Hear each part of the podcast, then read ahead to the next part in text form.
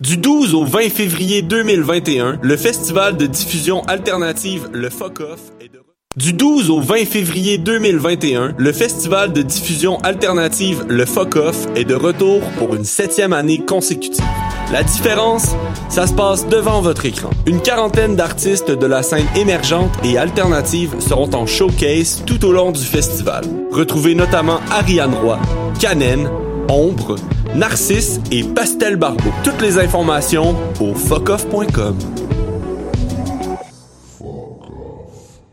Eh, vous saviez que choc.ca ce n'est pas que du podcast C'est aussi 5 chaînes musicales 24 heures sur 24 pour vous accompagner partout. Rock, indie pop, hip-hop, musique francophone et musique électronique en écoute gratuite et à volonté. Pour les découvrir, rendez-vous sur le site de choc.ca sur l'onglet chaîne musicale.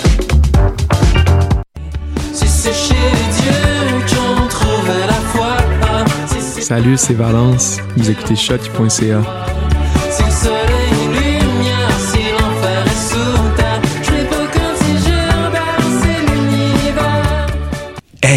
vous saviez que choc.ca ce n'est pas que du podcast C'est aussi 5 chaînes musicales 24 heures sur 24 pour vous accompagner partout.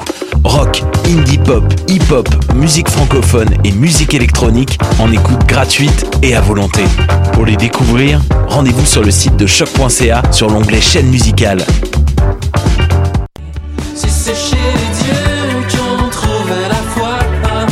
Salut, c'est Valence. Vous écoutez choc.ca.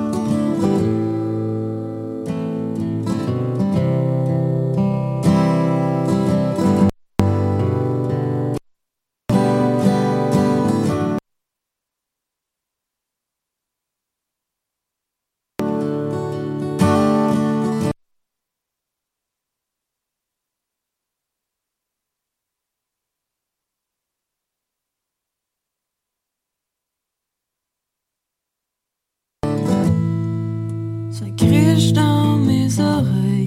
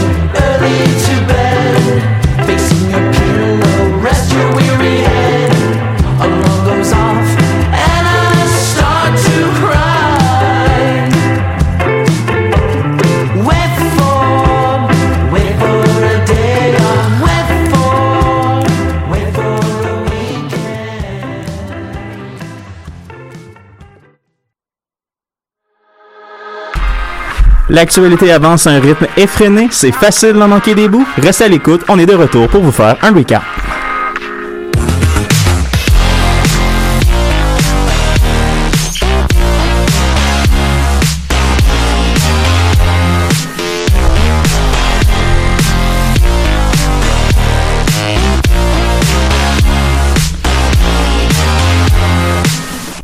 Bonjour à vous, bienvenue au recap de choc.ca du 8 février 2021. Cette semaine, vous allez être accompagné de Daphné, Louis, Tim Giroir, Manon à la régie. Vous allez bien tout le monde? Oui. Oui. Oui, Louis? Attends, je viens de partir mon micro. C'est bon. Yes, ok, ok.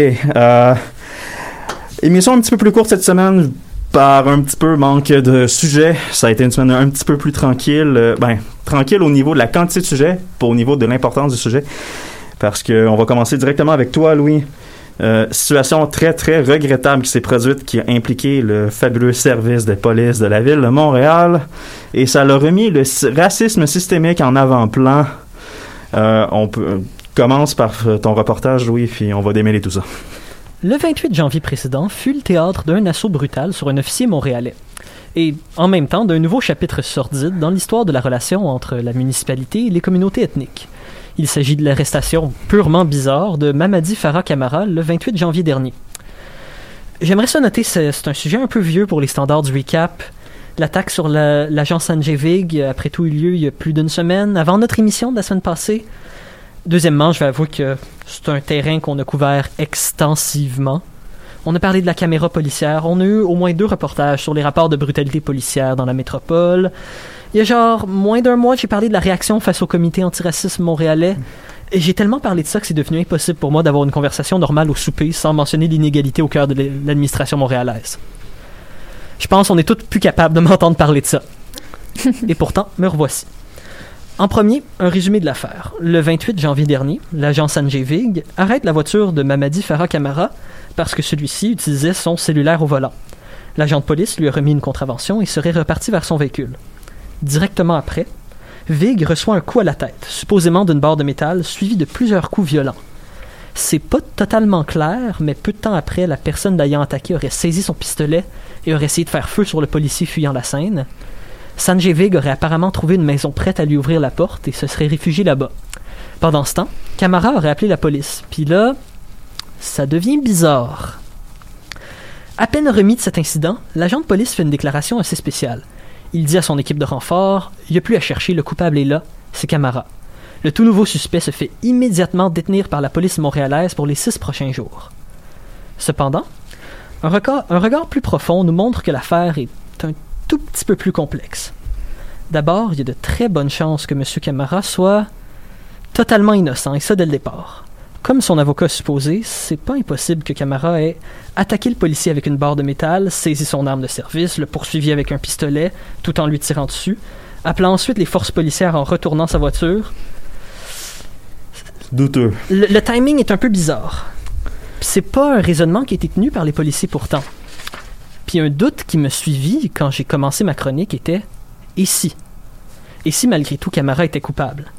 Eh bien, heureusement, une analyse d'ADN confirmée par le chef du SPVM, Sylvain Caron, a démontré que le témoin était totalement innocent. Fait que maintenant qu'on sait avec toute impunité, qu'est-ce qui s'est passé avec le traitement que Camara a reçu? Dans le fond, ce qui s'est passé est qu'après l'accusation de l'officier Vig, mettons que le traitement que Mamadi Farah Kamara a reçu était un petit peu indigne. D'abord, il fut accusé officiellement, ce qui veut dire que sa réputation s'en est prise un coup. Ici, on parle pas d'une simple accusation de vol, mais bien d'une tentative de meurtre violente sur un policier. Apparemment, l'appartement de l'aide-professeur aurait été saccagé par des policiers à la recherche du pistolet, en faisant en même temps quitter sa femme enceinte de deux jumeaux. Ça fait pas fort fort. Non. Ça, c'est sans oublier le témoignage de sa famille qui dit qu'il s'est fait frapper au visage par les policiers en charge de son arrestation. Mais ça prend pas une tonne d'imagination pour comprendre pourquoi beaucoup de gens ont parlé de profilage racial. Mais est-ce que c'est vraiment ce cas-là? Ben, si je pose cette question, c'est que c'est un point légèrement épineux. Assez pour que je m'arrête dessus, en tout cas. Ça fait bizarre venant de quelqu'un qui, comme moi, a consta- constamment parlé du problème de profilage montréalais, mais considérons deux, trois choses. Plusieurs témoins disent l'avoir vu, il y avait des traces de sang sur sa voiture. Il aurait apparemment été très erratique lors de son arrestation, mais bien sûr, le policier s'étant fait attaquer l'a nommé comme l'agresseur. Ça fait bizarre à dire, mais du point de vue des policiers, c'est compréhensible à un certain niveau. À qui tu fais plus confiance? La personne qui te semble suspect avec du sang sur le char ou le gars avec qui tu as travaillé pendant 20 ans? Notons que dès le départ, il n'y avait cependant aucune preuve directe. Ça, ça veut dire qu'il n'y avait rien qui pouvait vraiment prouver la culpabilité de Camara. Aucune empreinte digitale, aucune trace d'ADN et aucune trace de poudre à canon sur lui. Mais là, est-ce que ça veut dire qu'il a été victime de profilage racial? Est-ce que vous seriez prêt à appeler ça comme ça? Profilage racial, non. Enquête Barclay, c'est sûr que oui. Au départ, peut-être pas. Manon, coupe pas mon micro. Coupe pas mon micro pour ce que je m'en vais dire. J'ai- Je m'en vais sur un terrain dangereux. Au niveau du choix de la- l'arrestation, c'est pas nécessairement ce qu'on peut appeler du profilage racial. Sanjay Vig a vécu un épisode violent et stressant, sous haute adrénaline. Les policiers ont ensuite écouté leurs collègues ensanglantés et ont suivi les procédures qui pour eux sont habituelles quand tu penses détenir un suspect de tentative de meurtre.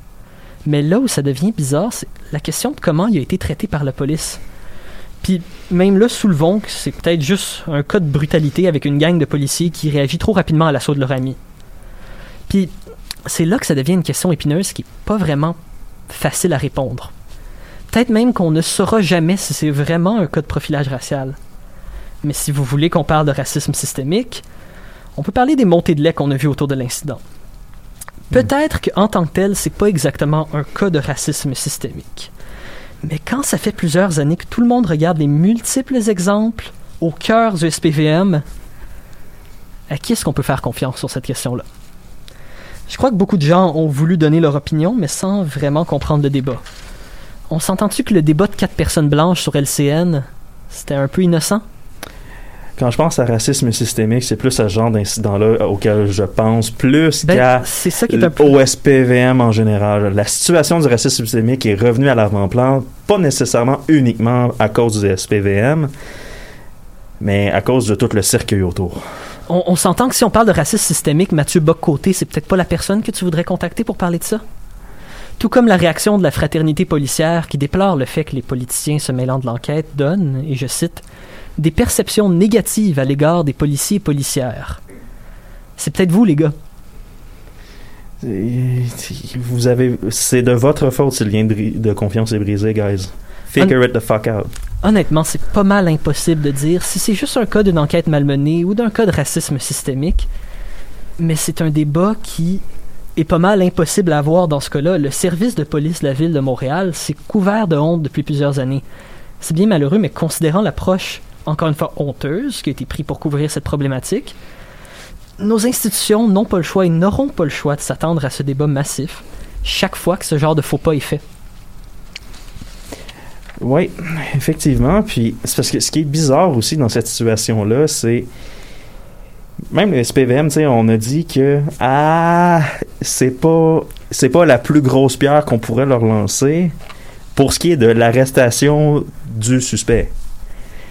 Jusque là, ça peut ça peut avoir du sens. Surtout quand je sais pas si tu as pris le temps de lire, mais l'article de Patrick Lagacé qui explique un petit peu comment le, le système judiciaire fonctionne, le, le court laps de temps, ta, ta, ta, le stress. OK, là-dessus, je peux comprendre. Il y a des validités à le prendre comme suspect sur le coup.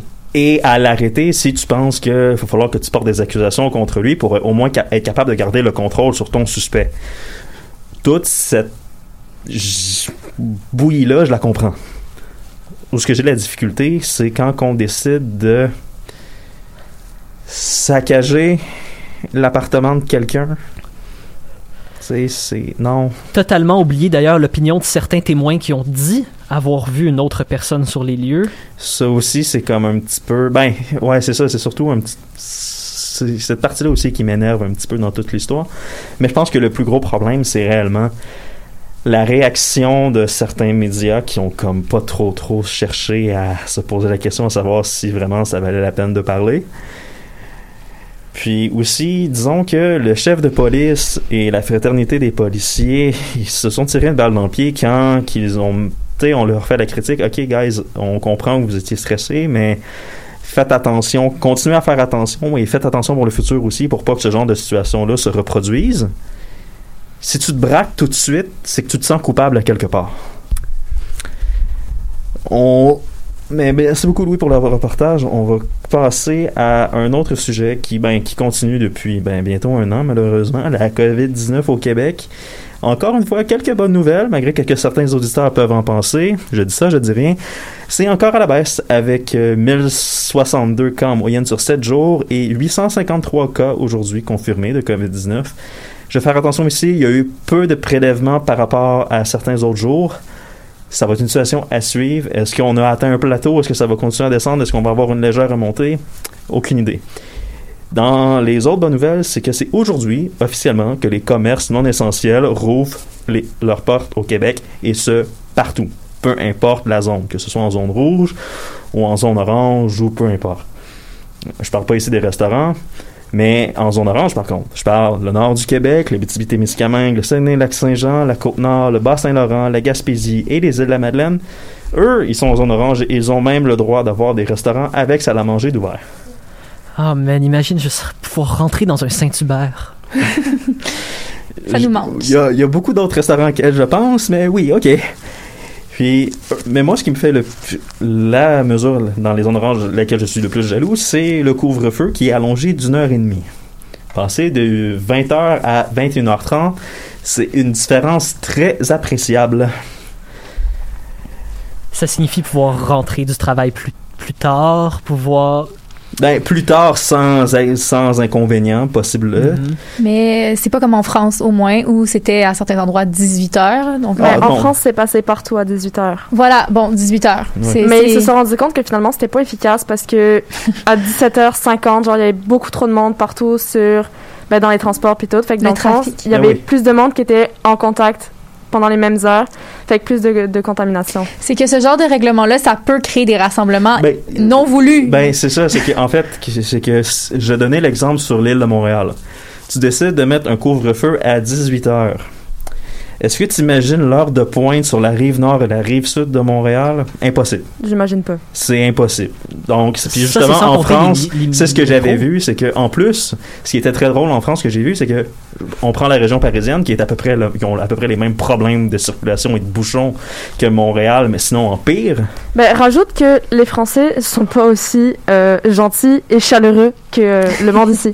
Non, il y a ça et sont un petit peu plus réfractaires au respect des règles en ça. général et en plus, Des ben, les policiers petites, hein. sont un petit peu plus agressifs Ouais, dans leur contrôle et ils font plus de contrôle. Ben, ils se mettent à faire les contrôles à 17h55. Fait que forcément, gros bouchon, puis personne peut rentrer, là. Ouais, puis après ça, c'est mais pourquoi t'es ici? Ben parce que tu fais un bouchon et tu contrôles tout le C'est monde. ça. Si t'avais pas fait ça, je serais déjà chez moi. Mais ça, c'est une autre histoire qui ne se produit pas au Québec, heureusement. Euh, le seul problème qu'on avait au Québec et qu'on n'a plus maintenant vu que les magasins sont ouverts, c'est que nos collaborateurs peuvent aller- maintenant aller s'acheter des rideaux de douche. Euh, Ah, bah non.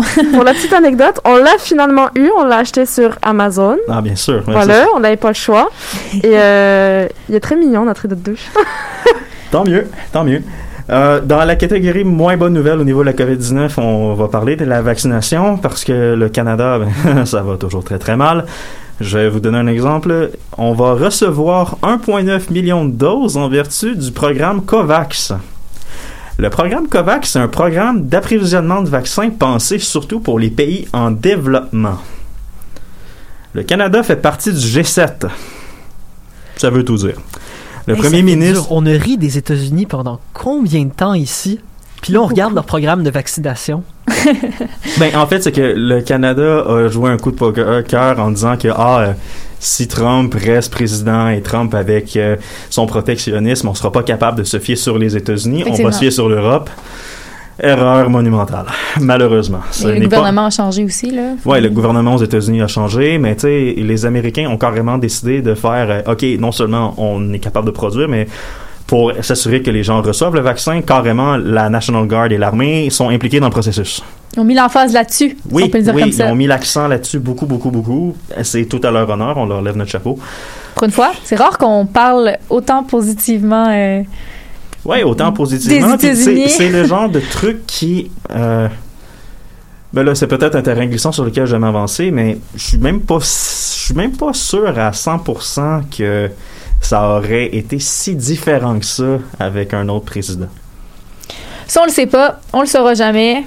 Mais bon, ça c'est sûr. Puis pour en revenir ici, eh, notre premier ministre Justin Trudeau continue de maintenir la date de septembre 2021 comme cible pour la vaccination de la population canadienne. Ben là, rien n'est moins sûr. Et puis, euh, il y a même des études indépendantes qui parlent de la fin de- du début d'année 2022. S'il y a une chose qu'on a appris avec la COVID, c'est les études indépendantes ont bien trop raison la plupart du temps. Soit bientôt raison ou à moins d'un gros coup de barre inespéré, ce qui, est déjà arrivé aussi dans d'autres cas. Je pense à certaines études de l'INSPQ qui disaient qu'on allait avoir des 5000 cas par jour en février pour la COVID. Ben, on a mis les coups de barre nécessaires pour ne pas que ça arrive. Est-ce qu'on va être capable de faire la même chose pour les vaccins? J'ai des doutes.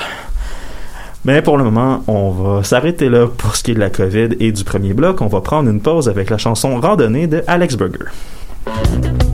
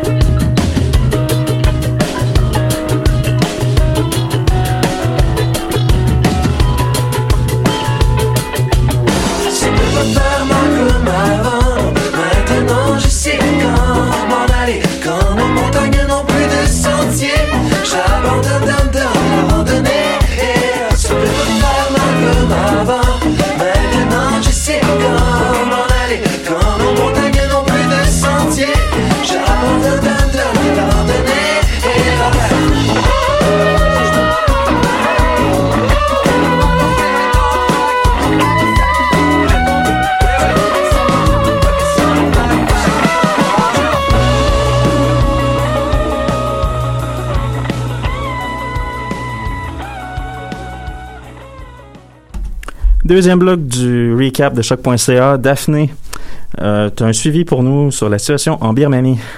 Oui, en fait. Oui, euh, la semaine passée, j'en avais parlé un peu. Là, donc, euh, il y avait eu un, un important coup d'État en Birmanie. Les médias ont quand même euh, bien, euh, bien traité du sujet, je dirais. Alors, euh, le gouvernement de Aung San Suu Kyi, la chef de facto du gouvernement civil, euh, a été renversée. Alors, elle est présentement euh, détenue et l'armée est désormais en contrôle de la population et a mis euh, l'état d'urgence en vigueur pour la durée d'un an. Alors, ça, c'était qu'est-ce qui s'était passé euh, la semaine passée, donc le 1er février. Et euh, le peuple a rapidement réagi et la population mondiale aussi. Alors, depuis, euh, plusieurs manifestations sont survenues et euh, dimanche, encore une fois, donc hier, euh, des milliers de manifestants en Birmanie, justement, étaient, réagissaient contre le coup d'État. Alors, il s'agit d'un des plus importants rassemblements, en fait, depuis le soulèvement populaire de 2007. Alors, c'est quand même très gros comme, comme événement auquel on fait face en ce moment. Là. Non, c'est sûr. Et puis, euh, l'armée euh, continue à garder le contrôle, puis euh, on n'a pas de nouvelles. Est-ce que les gens ont récu- pu récupérer accès à Internet ou quoi que ce soit? Oui, en fait, je vais, je vais y venir tantôt, euh, l'accès à Internet. Mais bon, alors, à Rangoon, ce qui est arrivé, c'est que là, il y a eu quelques euh, 100 000 contestataires, contestataires, voyons, qui se sont rassemblés euh, près de l'hôtel de ville. Donc, euh, pour tenter de contrôler un peu la situation, euh, les policiers ont été interpellés sur les, sur les lieux. C'est pas seulement euh, à Rangoon qu'il y a eu les, les, les manifestations. Alors, plusieurs autres villes là, en, en ont abrité. Euh, donc, les gens faisaient valoir leur opinion euh, par des pancartes, là, euh, alors euh, telles que respecter notre droit de vote ou encore abat la dictature. Donc, on voit vraiment à quel point les gens ne les gens ne veulent absolument pas revenir. Ben, je, les comprends, mais je veux dire, ça fait tellement longtemps qu'ils étaient sous un régime de dictature que là, leur liberté a été d'une très courte durée. Alors, ils sont, ils sont prêts à tout. Ils sont prêts à vraiment à beaucoup. Mais euh, comme, comme tu l'as mentionné, euh, voilà, en fait, euh, il y avait des, des lives Facebook qui retransmissaient, qui, qui faisaient de la retransmission des événements de manifestation. Et il y avait un très gros soutien de la population mondiale, donc devant les, manifestations. Et en réponse à la soi-disant désobéissance civile, l'armée a fait une censure d'Internet, comme tu m'en as comme tu as mentionné tantôt, et a donné euh, l'ordre aux fournisseurs d'accès de bloquer plusieurs réseaux sociaux pour freiner euh, les manifestants qui s'in- qui s'informaient en, partie grâce à ces plateformes sociales-là. Et le, le groupe euh, de télécommunications Telnor, euh, Telnor, ouais, Telenor, a mentionné que les autorités avaient ordonné un blocage temporaire de l'accès des données mobiles en justifiant cette demande-là par la mention de fausses informations en circulation qui seraient une menace à la stabilité du pays. Bon, ça, c'est ce que l'armée dit. Mais, C'est toujours euh, plus facile de contrôler l'information quand t'empêches la circulation d'informations. Hmm. Oui, voilà. C'est une autre Alors, histoire. Pas de mauvaise nouvelle est une bonne nouvelle. oui, mais avant même le retour de l'Internet, euh, ce qui s'était passé, en fait, c'est que les, les Birmans ont réussi à, à à faire leur, manifestation tout de même et euh, ont continué de, protester. Mais euh, voilà, donc c'est il y a eu des menaces là, euh, qui ont été faites, des menaces de représailles qui ont été faites contre les manifestants. Mais comme je l'ai mentionné, les manifestants n'ont vraiment pas froid aux yeux parce que malgré le fait qu'il n'y a pas eu d'affrontement, il n'y a pas eu de à- aux dernières nouvelles, il n'y a pas eu de, de blessés, il n'y a pas eu de, de c'est ça restait tout de même pacifique, c'est juste que les gens ne vont pas se taire rapidement d'après ce que d'après ce que je vois avec euh, avec la situation là. Ouais, disons que si l'armée promettait des élections prochainement, ils sont mieux de tenir la promesse, sinon ça pourrait, on pourrait avoir un autre problème sous les mains. Oui. Et euh, dans oui et même euh, que la, la- la loi euh, martiale a été ordonnée euh, lundi dans plusieurs villes. Alors quand même c'est euh, c'est vraiment euh, Euh, c'est jamais des bonnes nouvelles c'est jamais des bonnes non. Et euh, d'après plusieurs analystes, ça j'ai trouvé ça intéressant. J'ai lu ça. euh, les généraux de l'armée auraient mis en place ce coup d'État-là par la crainte de perdre leur importance, de leur impact au cours du mandat de San Suu Kyi. Donc ça serait ça la véritable raison. On le sait bien que effectivement toutes les accusations qu'ils avaient envers le gouvernement de San Suu Kyi n'étaient pas forcément fondées, mais en fait c'est que la constitution de Birmanie leur donnait une posture assez favorable et ils avaient peur de perdre cette posture-là sous le gouvernement de San Suu. Alors, ce serait la véritable raison du coup d'État. Donc, ce serait, ce serait ça qui serait à l'origine de ce qui se passe en Birmanie. Et euh, au niveau international, malgré la, réponse rapide, on s'en souvient, euh, tous les pays avaient assez rapidement euh, assez rapidement réagi. Il n'y a pas eu rien de concret encore qui a été fait pour aider. Ouais, et ça, ça risque d'être long si c'est possible de faire quoi que ce soit pour ce pays-là, parce qu'on peut pas arriver non plus à un autre État pour aller dire comment gérer euh, au niveau du droit international et même de l'éthique, c'est discutable. Oui, mais par exemple, euh, les États-Unis et l'Union européenne ont laissé entendre que des sanctions seraient possiblement appliquées. Alors, c'est une façon, Ouais, non, c'est sûr. c'est une façon assez brillante de d'agir, je dirais, parce que c'est pas directement dans les, on on n'interagit pas directement dans le pays, mais quand même, on arrive à avoir un certain impact qui va avoir des répercussions. Donc, euh, c'était pas mal euh, pour ce qui est de, la petite mise à jour. Alors, je vais continuer de suivre la situation pour voir euh, s'il y a des nouveautés à, ce niveau-là. C'est une, c'est un, c'est un gros événement. Je crois qu'il mérite la, qui mérite d'être, d'être évoqué parce que on voit rarement des, autant, autant gros revirements de situation, surtout après une démocratie qui est aussi récente. Alors, on va continuer de, de garder la situation euh, à vue d'œil. Puis je crois que c'est un moment de tension en général pour la démocratie en ce moment. Comme juste ce dimanche, on a vu apparemment un coup d'État en Haïti, en Haïti qui n'a Oui, pas vraiment ouais, été mentionné. J'ai qui- vu vite, vite. euh, Il y a eu, ben, on essaie de tasser le président. Ça a plus ou moins fonctionné. le- ça risque de brasser aussi en Haïti. C'est quelque chose qu'on va, vu que les informations tombent au compte-goutte, on va continuer à suivre. Puis si on a quelque chose d'un peu plus concret, on va en parler la semaine prochaine. Mais aussi, ben, on a juste à voir aussi qu'est-ce qui est arrivé ben, proche de nous aux États-Unis. Mhm. Euh, on s'entend que le 6 janvier aurait pu, ça aurait pu tourner autrement, relativement rapidement. Ben juste vite vite sur l'Haïti aussi, le problème est qu'on a accès à deux sources d'informations qui disent des choses très différentes. Le président, lui, nous dit que c'est un coup d'État fait pour le déposer, sauf que c'est aussi un président très controversé, pas aimé par l'opposition, qui aurait apparemment, qui se serait apparemment donné un- une année extra à son mandat juste comme ça. Donc ça va être un cas intéressant à suivre aussi, mais Il y a comme une tendance qui a été établie, comme une tendance qui a été euh, établie là, avec toutes ces toutes ces réactions là au gouvernement là depuis euh, je dirais 2020 là. Bah, c'est- ben, c'est sûr que quand tu as des 2021. événements comme une pandémie mondiale qui viennent changer l'ordre établi, Mhm. euh, c'est pas c'est dur d'avoir la paix dans le monde dans ce temps-là. On regarde aux États-Unis, on a Haïti, on a la Birmanie, puis on a aussi la Russie où il y a encore 11 000 personnes qui se sont fait interpeller à des manifestations en soutien Oui. à Alexei Navalny. depuis euh, lundi dernier, Ouais, c'est Mon c'est ouais, mais- Le monde est comme dans un état un peu euh, c'est comme un tournant là, je dirais de de, de révolte de- Ouais, mais pas nécessairement tout le temps dans le positif. Non, malheureusement, c'est pas toujours positif. On- on- en fait, tout dépend dans les Ben, dans les tout pays. dépend de sa Ouais. position politique et Ouais. de ses convictions. Mm, On cache pas vraiment les nôtres. Puis quand on parle de- d'enlever du pouvoir à la population générale, c'est jamais des bonnes nouvelles. On va revenir sur quelque chose de plus léger maintenant. Euh, je sais pas si vous avez suivi un des gros événements de l'année hier. Absolument pas. Non, on le sait, on le sait de quoi il s'agit, mais Ouais, non, moi non plus. Moi, je regardais des comédies musicales, là, je m'excuse, je peux pas tout faire à la fois. Ah, ouais. Ouais, Super Bowl. Non, Louis non plus. Je- Voici un résumé de moi qui regardait le Super Bowl. Moi, ça jouait en arrière-plan. Je ça- l'ai tout regardé, mais mon Ouais, ok, j'avoue, ça, euh, je te l'admets, le, le spectacle auquel on pouvait s'attendre au niveau sportif, tu sais, on a un des plus grands joueurs de tous les temps qui est en fin de carrière, Tom Brady, et son, on va dire, son prétendant à prendre la relève, Patrick Mahomes chez les Chiefs de Kansas City. On s'attendait à un match euh, très très compétitif et Je me suis avec plein d'étincelles. Euh, ben euh, non. Je me suis remis à haïr Tom Brady en 5 minutes. Ouais, disons que l'en- les blagues de l'empire de Star Wars avec Tom Brady sont revenues en force parce qu'il a remporté un septième titre en carrière après une victoire assez convaincante et facile de 31-9 des Buccaneers de Tampa Bay contre les Chiefs de Kansas City qui étaient les champions en titre.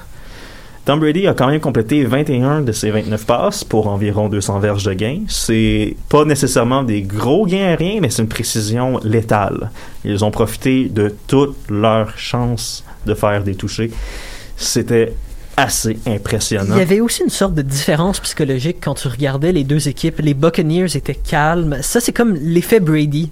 Ben, en fait, c'est que ben, il n'y a pas juste Brady, on s'entend, l'équipe est assez. euh, c'est une équipe de de mal aimés slash de gens qui avaient quelque chose à prouver dans certains cas tu sais. le porteur de ballon Leonard Fournette qui a tué le match avec son touché euh, qui portait la marque à 28-6 je crois.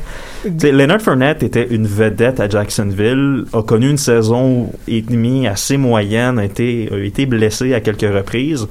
Jacksonville qui est une équipe de bas de classement a décidé qu'il avait plus besoin de lui se retrouve à Tampa Bay est un joueur clé pour le Super Bowl euh, L'intuable Gronkowski qui, à chaque fois qu'on est au recap, on dit OK, il est fini. C'est fini pour lui. Gronk qui revient pas. Deux touchés. C'est le, ses duo, le, le duo euh, Brady euh, Gronkowski est le duo le plus prolifique en termes de touchés dans l'histoire de- des séries de la NFL. Ils en ont 14 ensemble. La rumeur veut qu'en 2040, Gronkowski va encore avoir une performance incroyable au Ouais, Super mais là, il va être rendu avec deux bras bioniques. mais bon, peu importe. Euh, ce qui a causé la défaite pour les Chiefs, honnêtement, ben, la ligne offensive amochée euh, n'a pas su protéger le corps arrière vedette Patrick Mahomes, qui lui non plus n'était pas à 100%, un petit peu moins mobile qu'à l'habitude. Et que tu combines ces deux choses-là, euh, l'attaque qui est qui est normalement très explosive avait pas le même euh, Patrick Mahomes avait pas le même temps de réaction que d'habitude et avait pas le même temps non plus pour analyser le terrain. Et les Buccaneers ont joué la partie que Patrick Mahomes est capable de lancer le ballon très très loin dans toutes les positions. Ben, on va juste garder notre défensive pour éliminer le long jeu et ça a fonctionné à la perfection. Moi, ma théorie aussi, c'est que les Chiefs étaient trop perturbés par le show du week-end. Ils étaient trop impr- impressionnés par les effets. Fait qu'ils étaient plus capables de performer. Bah, mm, Tu non, vois, parce Tom Brady que est jamais impressionné par les shows du Super Bowl. C'est ça son secret. j'aurais été d'accord avec toi, Louis, si les Chiefs menaient à la demi, ce qui n'était pas le cas. Euh, justement, ben, je vais faire un petit aparté sur le spectacle limitant de The Weeknd. Il y a le sens du spectacle, c'était bon, c'est une, prestation bien rodée, j'ai aimé, puis surtout que on s'entend The Weeknd a une discographie qui est intéressante à écouter à la base, ça aide. Euh, Ouais. Puis justement, mais là, pour en revenir à la fin du match, puis les implications de cette victoire-là pour Tom Brady, il a 43 ans, il dit qu'il veut jouer la saison prochaine, peut-être même la saison d'après jusqu'à 45 ans. Là, ça, au niveau des performances sportives, il a bien joué le Super Bowl. Ça a été un petit peu plus difficile à certains moments dans la saison, mais il s'est rendu, il a gagné. Là, la question est-ce qu'on se pose, c'est qu'on savait que c'était déjà un des grands sportifs de l'histoire, pas juste dans le football, mais dans l'histoire en général. Là, la question qu'on se demande, c'est à 7 Super Bowls, il devient un des deux seuls qui a gagné des Super Bowls dans deux organisations différentes. Qui a, gagné, qui a aussi été présent à à peu près la moitié des Super Bowls depuis le début de sa carrière? Euh, c'est quoi? Il- C'était 48% de la statistique. Wow. Ah, ça, se- Ça, ouais. ça veut dire qu'un an sur deux, Tom Brady était dans les deux meilleures équipes au monde. Puis il en a gagné, il en a gagné 7, je crois, sur 10, ça se Mhm. peut-tu? On- Parce on- qu'il a perdu, il a perdu contre, ben, contre Eli Manning les deux fois contre les Giants. Ça, je me rappelle. Après ça, Il en avait perdu un autre, me semble. Il en avait Je sais perdu un plus autre, c'est mais contre les contre qui? Ravens ou- je me rappelle plus. Ben non, les Ravens jouent dans la même association que les Patriots, donc ça devait pas être ça. Peu importe. Mais là, on s'entend là. On revient au point. Est-ce que Tom Brady devient un, sinon le plus grand sportif de l'histoire? Point. Tom Brady a certainement le potentiel de le devenir. C'est aussi qu'il dispose d'avantages très uniques pour le football. Tom Brady est pas le gars le plus vite sur le terrain. C'est pas la personne avec les meilleures jambes, c'est pas le gars avec le meilleur lancer. Sauf que ce que Tom Brady a, c'est une tête de jeu. Ce que Tom Brady a, c'est une tête stratégique. Et peu importe sa vieillesse, c'est quelque chose qu'il peut toujours développer. C'est vrai que c'est très très rare que Tom Brady prend une mauvaise décision. Tu sais, même quand il se fait intercepter, puis ça arrivait plus souvent dans les dernières années, c'est pas le jeu qui a fait défaut, c'est Tom Brady lui-même au niveau physique qui a manqué sa passe. Mais ça, c'est sûr qu'il y a un Et ou le receveur qui a manqué son tracé. C'est un manque d'exécution, ça arrive. Il n'y a, pas y a pas aucune équipe parfaite au football. Mais ce que c'est vrai ce que tu dis, ou ce que littéralement une mauvaise décision, c'est très rare que tu vas voir Tom Brady lancer la balle à, un- à l'adversaire ou ce qu'il n'y a aucun de ses propres joueurs. Ça rattrape tout le monde, le côté physique, un jour. Ouais, aussi. non, c'est ça, ça rattrape tout le monde le côté physique, mais tu sais, c'est ça. Fait que là, on, on s'entend, c'est le même statut que des Michael Jordan, euh, Léo Messi, Cristiano Ronaldo au soccer, même Pelé, Maradona pour les plus vieux. Rocky Euh, Marciano. Ouais, ben à la boxe, il y en a quelques-uns. euh, on peut même parler Tiger Woods au golf. On peut, c'est. J'ai jamais regardé le golf et j'ai jamais compris l'intérêt pour le golf. Non, donc- mais on s'entend, c'est un petit peu le même principe. Ouais. Ben, Gretzky au hockey, quoique Gretzky au hockey, c'est dur à battre. Là. On s'entend. Peut-être, je dis pas ça juste parce que je suis canadien puis québécois et j'aime le hockey. C'est juste que tu regardes froidement là, t'enlèves les buts de Wayne Gretzky, Ça, c'est une de mes statistiques préférées t'enlèves les buts de la carrière de Wayne Gretzky, tu gardes juste les passes. Wayne Gretzky est quand même le meilleur pointeur de l'histoire de la Ligue nationale. Wow. Ça, c'est comme dire. impressionnant, tu- ben, c'est comme dire que Tom Brady t'enlève tous ses touchés aériens, mais a quand même gagné cette Super Bowl. Ouais. C'est non, ça ne se, c'est impensable. Mais bon. Puis pour ce qui est de la durée, Tom Brady, on s'entend, c'est jusqu'à 45 ans. Euh, ben là, quitte à faire encore des, des parallèles au hockey, on, on va commencer à parler de lui comme c'est quoi, euh, Jaromir Jagr puis Gordie Howe. C'est impressionnant de garder un tel niveau, euh, surtout dans le sport moderne. C'est sûr que si tu recules dans les années euh, 50, 60, tu sais, les carrières étaient plus longues parce que les carrières commençaient plus vieilles. Et aussi, il y avait un aspect bien moins technique au sport. On comprenait moins bien le système des statistiques, de la diète. Il y avait plus un emphase des fois sur l'expérience. Oui, non, Le ça. sport de maintenant n'est plus comparable. C'est quelque chose qui bouge tellement plus vite. Ah, c'est sûr, c'est sûr. Bref, c'est des questions auxquelles on va falloir se poser. Et puis si Brady continue à ajouter sa- à sa légende, ben on va se poser encore de moins en moins de questions. Euh, à l'heure qui est rendue, je pense qu'on va y aller tout de suite avec le méli-mélo, Daphné, pour que tu aies le temps de Oui. le faire. Oui, bon, alors je vais commencer tout de suite. Alors, donc, donc euh, premièrement, je vais vous parler d'un nouveau programme d'aide pour les familles des soldats canadiens. Alors, pour vous expliquer un petit peu, c'est un programme qui va être mis en place le 13 février dans la région du Grand Toronto et qui va aider les conjoints de militaires, de police et les intervenants de première ligne qui sont décédés dans le cadre de leurs fonctions ou qui se sont malheureusement euh, suicidés. Donc, l'organisme, c'est un organisme, un OBNL, donc à but non lucratif, euh, qui s'appelle Wounded Warrior Canada, qui est à l'origine du projet. Alors, ce projet-là, en fait, il vise vraiment à améliorer l'aide et le soutien apporté à ces personnes-là qui sont endeuillées. Et parfois, ça peut être très, très difficile pour eux, justement, de poursuivre leur vie euh, avec, un, avec un deuil aussi grand. Donc, concrètement, le projet commence tout petit. Alors, c'est les conjoints et conjointes de six premiers intervenants qui vont se rencontrer entre eux pour partager leur expérience, guidés par des personnes spécialement formées à cet effet-là. Je sais pas trop qu'est-ce que ça va donner sur le long terme. Peut-être que, le projet va grossir. Mais bon, pour l'instant, euh, c'est une petite nouvelle euh, comme ça positive de- pour, pour ces personnes-là qui vont enfin avoir une écoute euh, avec, avec des gens qui, qui les comprennent réellement. De nouvelle. Sinon, euh, je vais amener un petit fait ici sur euh, le, le variant brésilien de la COVID-19. Alors, euh, Toronto, encore une fois, a abrité le premier cas du variant brésilien de la COVID. Alors, euh, l'individu en question a voyagé au Brésil et était hospitalisé pour le moment. Euh, je ne sais pas combien il y a de cas actifs qui circulent à ce jour, mais il y avait 27 cas confirmés le 6 février 2021 du nouveau variant. Alors, euh, ce qui effraie le plus les scientifiques devant le variant brésilien, c'est sa transmission. Parce que euh, il pourrait se propager plus facilement, tout comme le variant britannique ou sud-africain. Alors, c'est à voir de ce qui va se passer avec ce variant-là. Euh, on verra bien. Surtout que là, on ne sait pas si les vaccins sont efficaces contre ces variants-là, Oui. ce qui est un petit peu inquiétant. Mais bon, c'est surtout le, au niveau de la propagation que les, les, les pr- spécialistes sont effrayés. Sinon, euh, une autre nouvelle un petit peu plus négative, c'est un point économique sur le chômage au Canada. Alors, euh, Statistique Canada a annoncé que l'économie a perdu 213 000 emplois en janvier. Euh, oui, c'était c'était choquant effectivement. Et euh, l'emploi est dans son plus creux depuis le mois d'août.